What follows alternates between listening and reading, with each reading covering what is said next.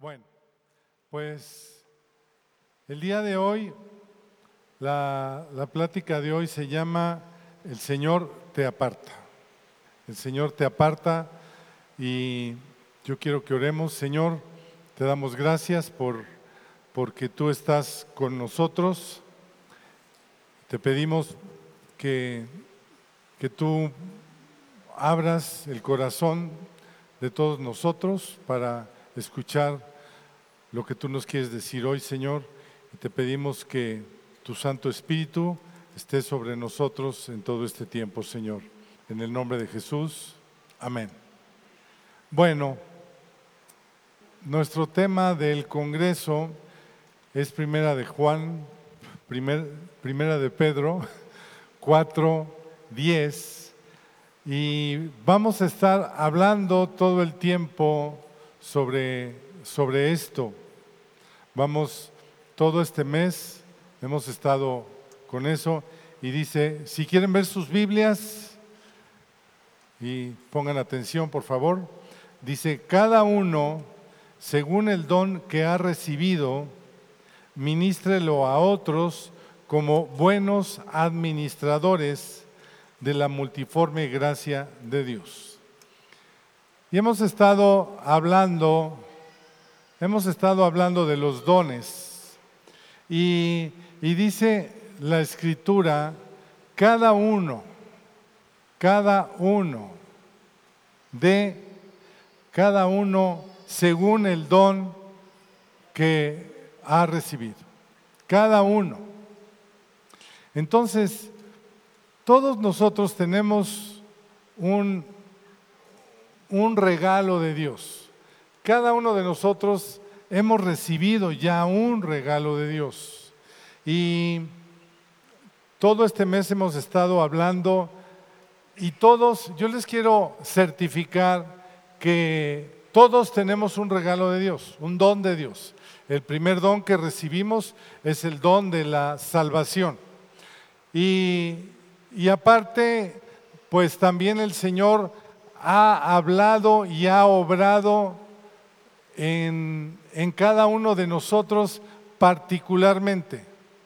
Cada uno ha recibido. ¿Sí o no? Miren, la prueba de que todos hemos recibido un regalo de Dios y todos creemos que es de parte de Dios ese regalo. Se certifica con que, con una, les voy a hacer una pregunta. ¿Para qué vienen, para qué vienen a, la reunión? ¿Quién los trajo a la reunión? Obviamente Dios los trajo a la reunión. Obviamente Dios les dio un regalo que les gustó y por eso quieren más. Están aquí porque quieren más. Si no, no vinieran. ¿No?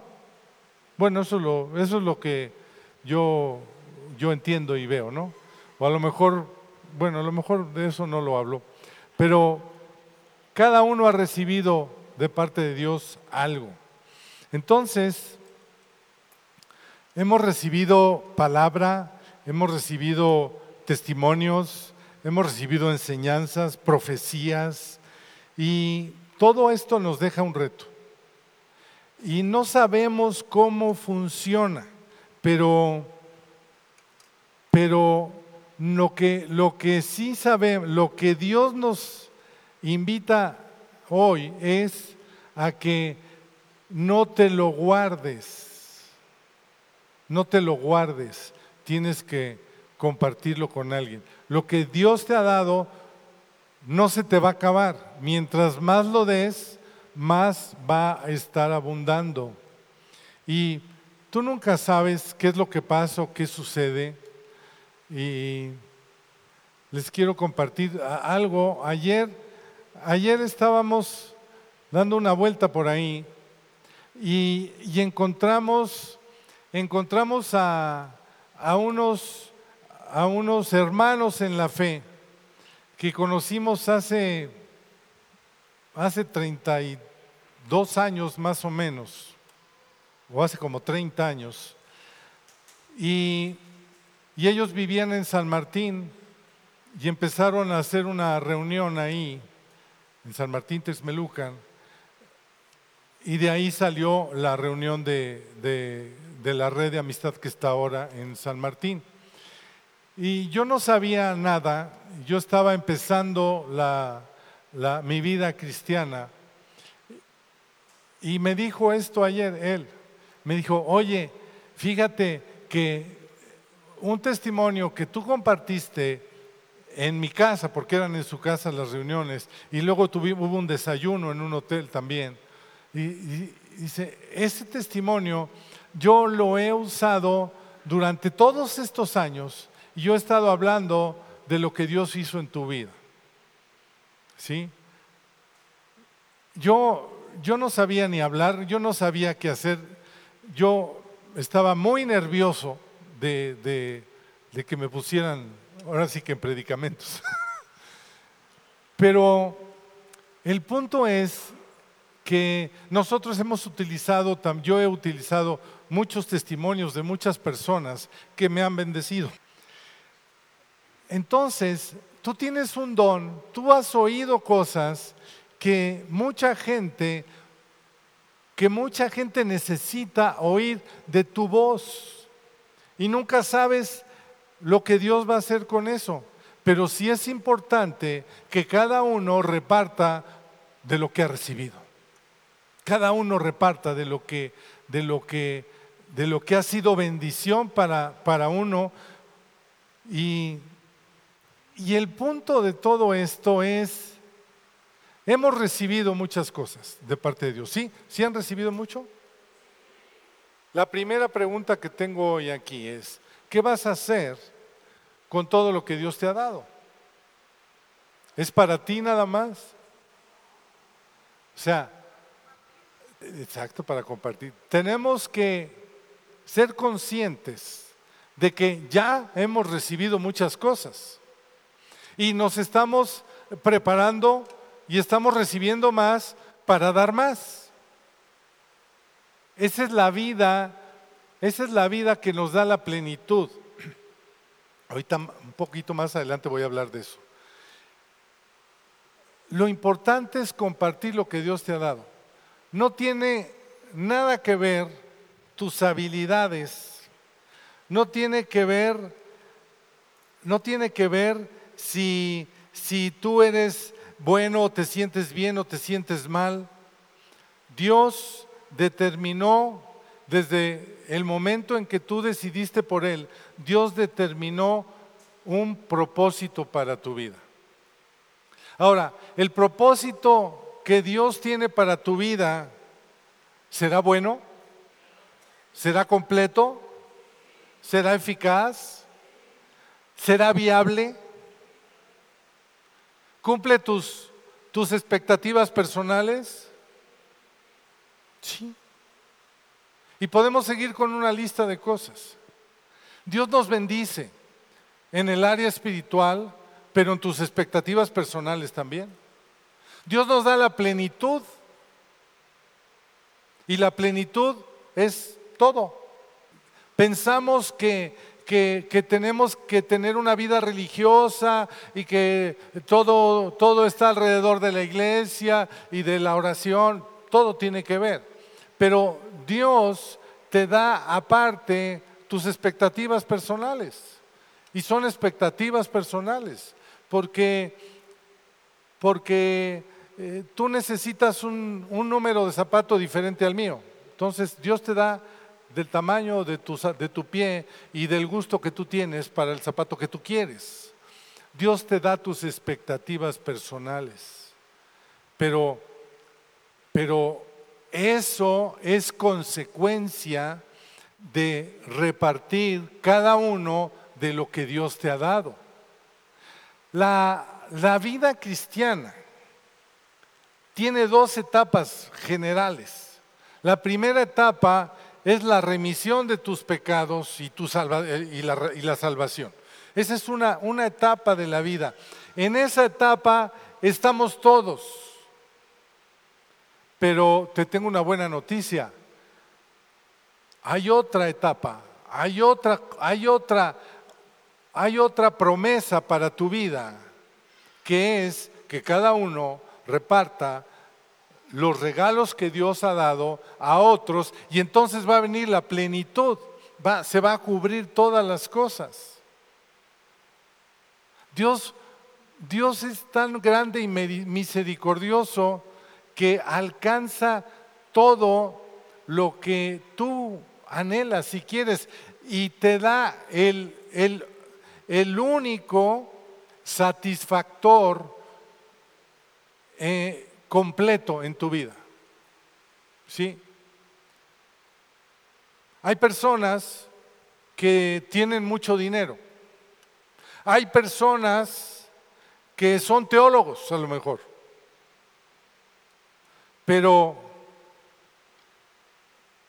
ser prominente en un área no te da la plenitud. La plenitud te la da el satisfactor, el grado satisfactor pleno solamente lo da Dios cuando tú recibes la primera parte que es la salvación y el perdón y la compartes a otros. Al final de todo, de todo este mes, los vamos a invitar a que usted, a que cada uno reparta lo que Dios le ha dado según lo que Dios le ha dado a cada uno. Y esto no es porque, porque necesitamos un gran cuerpo de servidores. Esto es para que la plenitud de Dios pueda venir sobre tu vida. No te quedes con la primera parte, hay una segunda parte donde Dios quiere establecer muchas otras cosas. Si, si quieren ver por favor el Salmo 139 en el versículo 16. Dice la escritura, mi embrión, a ver, di conmigo, mi embrión. O sea, cuando tú todavía no eras una persona, eras cuando eras un embrión. Dice, tu embrión, el tuyo, antes de que nacieras, vieron, dice, Dios lo vio. Y en tu libro, cuando antes de que tú nacieras, en el libro de Dios estaban escritas todas aquellas cosas que fueron después formadas. Dice, sin faltar ninguna de ellas. Habla que todas las cosas que Dios había designado para ti estaban completas y no faltaba ninguna. Quiere decir que Dios cuando, cuando, cuando te concibió a ti, tenía un plan completo, un plan pleno para que tú vivieras disfrutando los regalos de Dios. Estaba completo. Cada uno de nosotros teníamos otros planes de vida. Ninguno o casi ninguno pensaba estar en una iglesia alabando a Dios y cantando coros y escuchando y aprendiendo de la palabra. ¿Alguno tenía ese plan antes de conocer a Cristo? Teníamos otros planes, teníamos otra idea.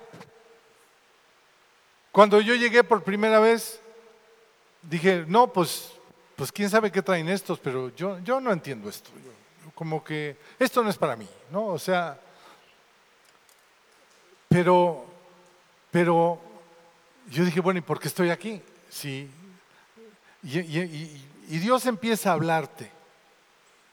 Y Dios te dice, ¿para qué estás aquí? Fíjate, la primera pregunta es, ¿qué vas a hacer con tus dones? Ahorita todos ustedes dijeron que sí tienen regalos de Dios. Entonces, si están aquí es porque quieren multiplicar lo que ya recibieron. ¿Sí o no?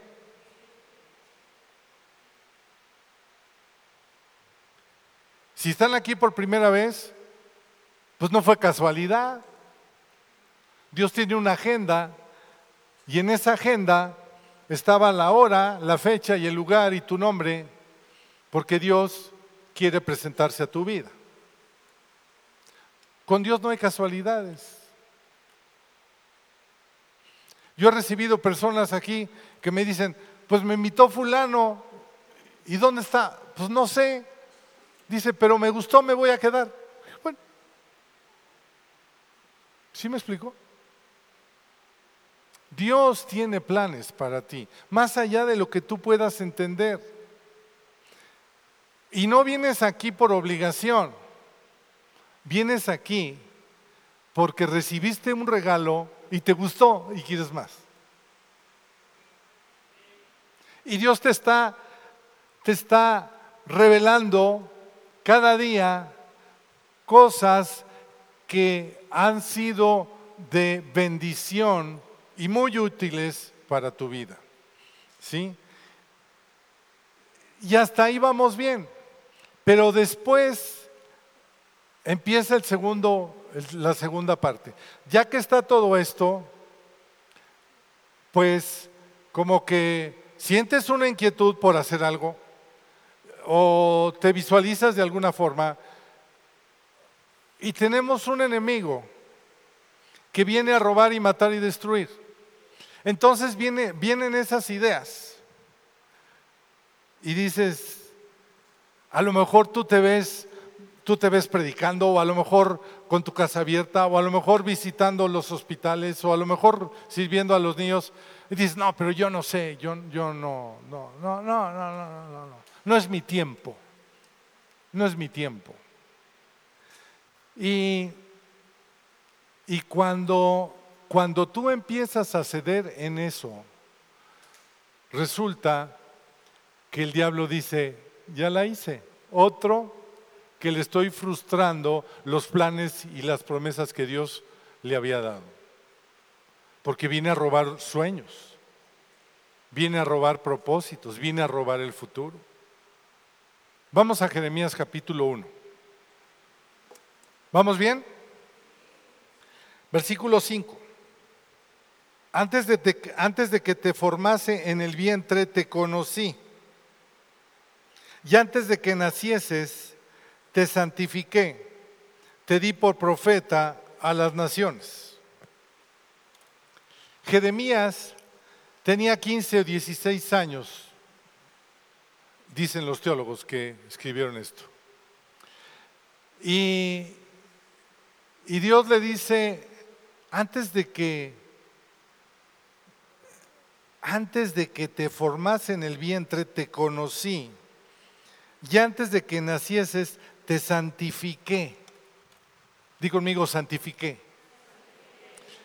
Dios te apartó.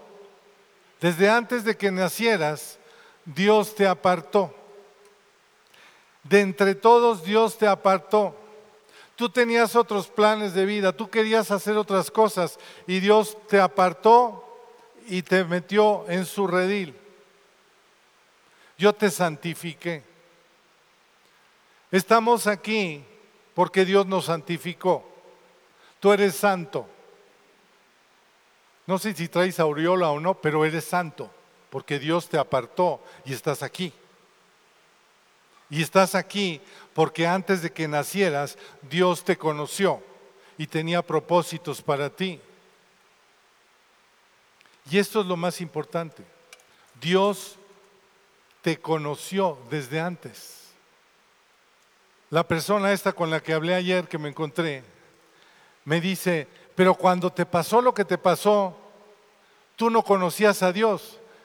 Le dije, no, pero Él sí me conocía a mí. Cuando tú estabas en el hoyo, tú no conocías a Dios, pero Dios ya te conocía a ti desde antes de que nacieras y tenía planes para ti y había decretado un montón de cosas para ti. Lo que importa es que Dios te conocía desde antes y aparte de que te conocía, te apartó, te santificó. Santo quiere decir apartado, escogido, apartado. Dios nos escogió. Y a todos los que Dios ha hablado, a todos los escogió y a todos les dio regalos, les dio dones. A Jeremías le dijo, tú vas a ser profeta de las naciones. El profeta es uno de los ministerios claves de la iglesia, pero también es un don de Dios. La salvación es otro don de Dios. Un don es un regalo. Y, todos hemos recibido diferentes regalos. Y el don de la profecía, pues hay un ministerio específico de profeta, pero todo el que habla la palabra de Dios es un profeta porque está declarando la voz de Dios. Profeta quiere decir voz de Dios. Entonces todos, todos tenemos, eh, todos tenemos un llamado para compartir las buenas nuevas. El ministerio, la gran comisión que Dios nos da es ir y compartir todo lo que hemos oído de Dios y todo lo que está escrito de Dios, compartirlo a otros. ¿Sí? ¿No dice así? Tres de los evangelios acaban con eso. Ve y reparte todo lo que... Entonces tú cuando estás hablando de Dios, pues eres un profeta, porque no estás hablando de tu parte, estás llevando una encomienda de Dios y estás llevando la palabra de Dios a donde, a donde ni te imaginas. Mira, fíjense bien esto. Hay muchas personas que en, eh, en las cuales Dios ha puesto como un emisario a cada uno de nosotros. Cada uno de nosotros va a ser conducto, el único conducto que se va a presentar en la vida de esas personas y tú vas a ser el emisario el profeta, el que habla la voz de Dios y le va a caer la revelación de que Dios tiene un plan para ellos. ¿Sí, entendiste esto? Te lo repito. Hay personas que solamente tú eres el conducto para que, para que sean salvos. Y Dios nos va a pedir cuentas, pero no voy a hablar de eso hoy. Entonces, es importante, es determinante que no te dejes intimidar por el ladrón que dice que tú no eres apto para esto. Mira, versículo 6. Dios le da el llamado a Jeremías. Versículo 6. Y Jeremías dice, y yo dije, ah Señor Jehová, he aquí no sé hablar porque soy niño. Tenía dos impedimentos. No sabía hablar y era muy chamaco. ¿Tú has recibido algún impedimento? Sí, sí lo has recibido. Si no hubieras recibido el impedimento, estarías sirviendo a todo lo que da. Jeremías dijo, pero Señor, creo que la neta, la neta te equivocaste conmigo porque yo no sé hablar. Aparte soy niño, yo veo a los sacerdotes y no me van a hacer caso. ¿Cómo me, ¿Cómo me pones a mí a hablar eso? El problema del creyente es que se cree todo. Le cree a Dios, pero también le cree al diablo. Dice, no, pues no puedo, no. Yo no puedo. Pero a ver qué dice Dios. Verso 7. No digas, soy un niño, porque a todo lo que te envíe irás tú y dirás todo lo que te mande. 8. No temas delante de ellos, porque contigo estoy para librarte, dice el Señor. Y extendió Jehová su mano y tocó mi boca, está hablando Jeremías, y me dijo, Jehová, he aquí, he puesto mis palabras en tu boca. No se trata de que si eres niño o que si no sabes hablar.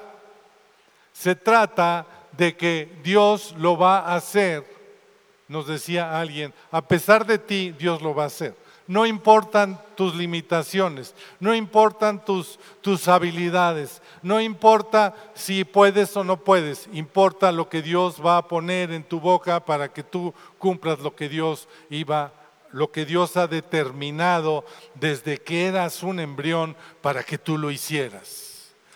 Cuando, cuando, Dios, cuando Dios tuvo un encuentro con Moisés, le dijo, no puedo, yo, yo, yo, yo, yo, yo, yo, era tartamudo, no puedo, ¿cómo, cómo me voy a hablar? ¿Cómo, cómo, cómo? Bueno, aunque no sepas hablar, tú vas a ser el que va a ser el instrumento para el éxodo, para salir, para sacar a todo el pueblo de la esclavitud. Dios no trabaja con nuestras fuerzas. Dios trabaja con su poder a través de nosotros. Con su poder a través de nosotros, encima de nuestras debilidades o falta de habilidades.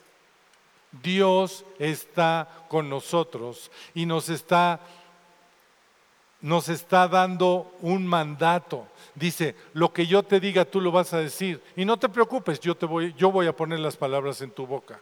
Así lo dice, eh, así lo en uno de los evangelios. Ustedes vayan, no sé qué decir, yo pondré palabras en tu boca y cuando tú llegues tú vas a hablar y ya vas a, y ya vas a poder decir lo que yo quiero que digas.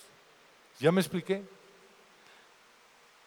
Cada uno ponga los regalos, los dones que Dios ha dado, póngalo enfrente, porque Dios es el que lo hace. No se trata qué tan bueno eres, se trata qué tan obediente eres, porque Dios es el que hace la verdadera obra. ¿Vamos bien? ¿Sí vamos bien? No temas. Dice, no temas. Muchos planes son abortados porque le creemos al enemigo con las mentiras que nos dice que no se puede, que es imposible, que, que no es el tiempo. Hay muchas cosas, muchas veces que, que, que, se quedan, que se quedan los planes de Dios para otras personas y para ti por no, porque nosotros le creemos más a la al decreto de imposibilidad que el, que el enemigo pone sobre nuestras vidas. Tú no puedes, tú no puedes. O sea, esto no es para ti. ¿Sí? Entonces tú después dices, ya le cambias el asunto, dices, es que no es mi tiempo. Y, y, tú mismo empiezas a decir, bueno, nada más que arregle esto, yo lo voy a hacer. Nada más que pueda, yo lo voy a hacer. Tenemos que creer a Dios y Dios acomoda las cosas, mis amados. Dios acomoda las cosas.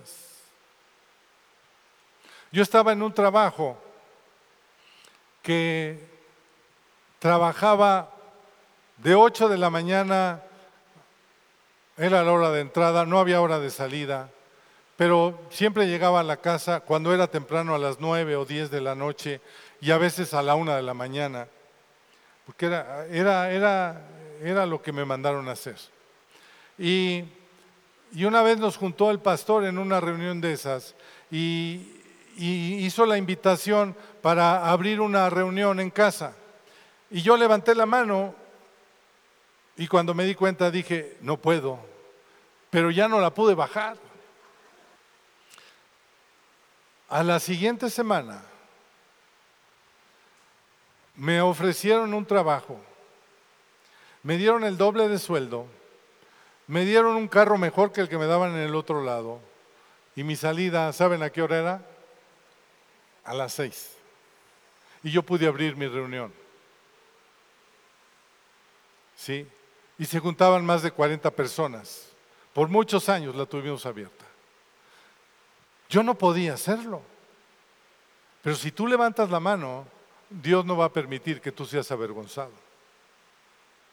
Y hemos servido toda la vida desde que conocimos al Señor, porque le creemos a Dios. No sabemos por qué estamos haciendo lo que estamos haciendo. El día, el día 26 de agosto es el primer día de clases. Yo no tengo ni idea de la educación.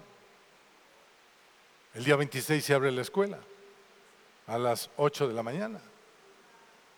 Ya está, la semana que entra vamos a presentar a los docentes y todo.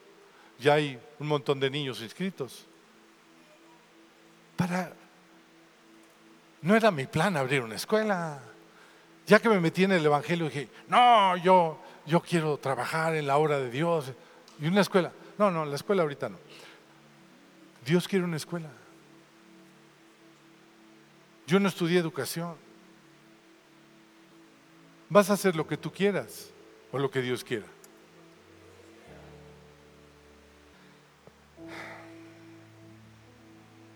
Tú tienes que vencer una guerra interior de que si tú estás apto o eres digno o no. Tú tienes que vencer eso. Es que ya estoy viejo. Es que yo no sé. Es que tienes que vencer eso. No temas, Dios está contigo. No reprimas en hacer o hablar lo que tú sabes que tienes que hablar. Yo he compartido muchas veces en la calle o en alguna reunión, he compartido de Dios. Y me han mandado a volar. A mí no me importa, porque a mí no me están rechazando. Yo hago lo que dice Cristo, me sacudo los pies y les digo, ahí se ven, pero yo ya hice lo que tenía que hacer. Y, al paso de los años, Resulta que esa semilla pues tuvo frutos y dicen, oye, creo que tenías razón. No, yo no sé. La palabra dice algo. ¿Tú sabes qué haces o qué no haces? Vayan por favor a, a segunda Timoteo, segunda epístola de Timoteo capítulo 2 y verso 21 para que tengas la plenitud. Para que tengas la plenitud. Para que te sientas satisfecho, tienes que poner los dones al servicio de los demás. Son regalos que no te costaron nada. Pero la plenitud, tu satisfacción plena, la vas a lograr cuando tú pongas tus dones al servicio de los demás. Te vas a ir al cielo, ya Dios te perdonó, te dio salvación. Pero mientras tú estés pisando esta tierra, necesitas plenitud en esta tierra. ¿Por qué Dios dice de la plenitud? Dice, el diablo vino a robar, matar y destruir, pero los que me sigan a mí van a tener vida, vida eterna y vida plena. ¿No dice así? ¿Por qué habla de la plenitud? La plenitud es para la vida o para la muerte. Para la vida. Porque cuando muramos o dejemos de respirar, vamos a tener la plenitud en el cielo de todas las cosas. Pero la plenitud aquí en la tierra Hágase tu voluntad aquí en la tierra. La plenitud que Dios tiene es cuando nosotros ponemos nuestros dones al servicio de los demás. Pónganse de pie, por favor. ¿Sí me van siguiendo? ¿Sí están contentos? Vamos a hacer un llamado después para que pongan sus dones al servicio de los demás. Es que yo no sé. Pues qué bueno que no sabes, porque el que, el que va a hacer las cosas es Dios. No se trata de tus habilidades se trata del poder de Dios obrando en tu vida. 2.21. Así que si alguno se limpia de estas cosas, ¿qué son estas cosas? Si leen arriba, habla de pecado, habla de cosas, habla de, marañas en la cabeza. Dice, si tú te quitas el pecado y todas las formas de entendimiento que tienes de las cosas, si tú te limpias de esto, serás instrumento de honra. Y como no te las puedes quitar tú solo, mandó a Cristo a la cruz para que limpiara todos tus pecados y te perdonara. Entonces dice que si tomas, si tomas el sacrificio de la cruz vas a ser limpiado. Y entonces vas a ser instrumento para honra. Estoy leyendo un libro de la honra. Ya me lo acabo y voy a hablar de la honra después. Pero serás instrumento para honra, santificado. ¿Quiénes son santificados? Desde, desde, que, desde que eras un embrión fuiste santificado. ¿Le acabamos de leer eso o no? Entonces, ¿quiénes son santificados? A ver, ayúdenme. Hay algunos que no son santificados, pero bueno, ese es problema de ustedes. Útil al Señor.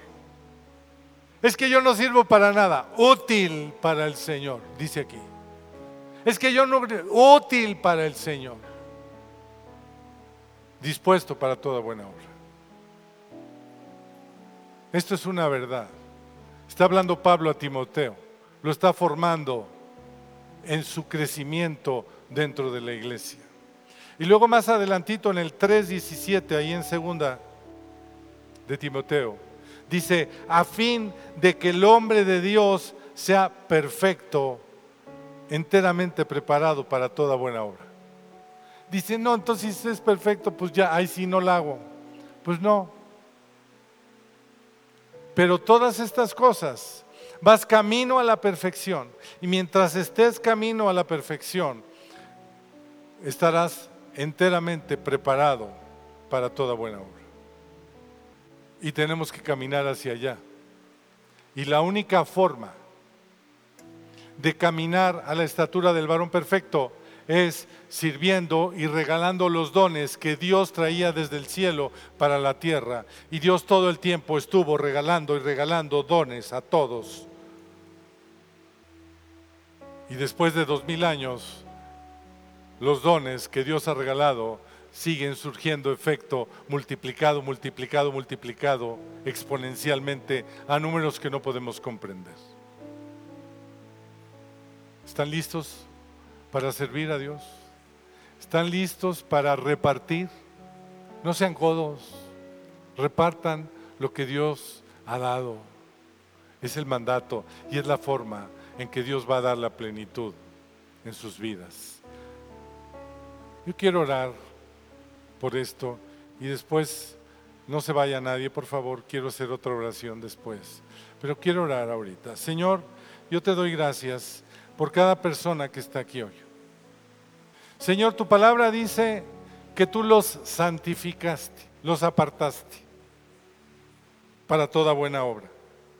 Señor, y yo en esta hora reprendo al enemigo que nos quiere intimidar, que nos quiere descalificar, que nos quiere tachar de ineptos para la obra que tú has elegido para cada uno de ellos, Señor.